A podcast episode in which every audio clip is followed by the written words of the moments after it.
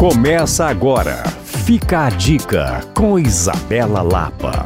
Os apaixonados por arte podem celebrar porque a exposição imersiva O Jardim das Maravilhas de Miró chegará ao Pátio Savassi no mês de dezembro para apresentar aos belo-horizontinos o trabalho do artista surrealista João Miró, considerado um dos grandes nomes do surrealismo no mundo. Com sete ambientes e uma proposta totalmente lúdica, a exposição propõe um percurso por todo o processo criativo das obras desse artista e ainda permite que o público crie os seus próprios pássaros, borboletas e autorretratos em mesas interativas. Certamente será uma impressionante e divertida viagem em meio a um universo de cores e criatividade. A exposição vai acontecer entre os dias 10 de dezembro e 12 de janeiro e os ingressos serão vendidos pelo app Multi. A pré-venda já está acontecendo com valores de 40 reais inteira e 20 reais meia. Para saber mais, você pode acessar o Instagram do Pátio Savassi ou pode me procurar no Coisas de Mineiro. Reveja essa e outras dicas em alvoradafm.com.br barra podcasts.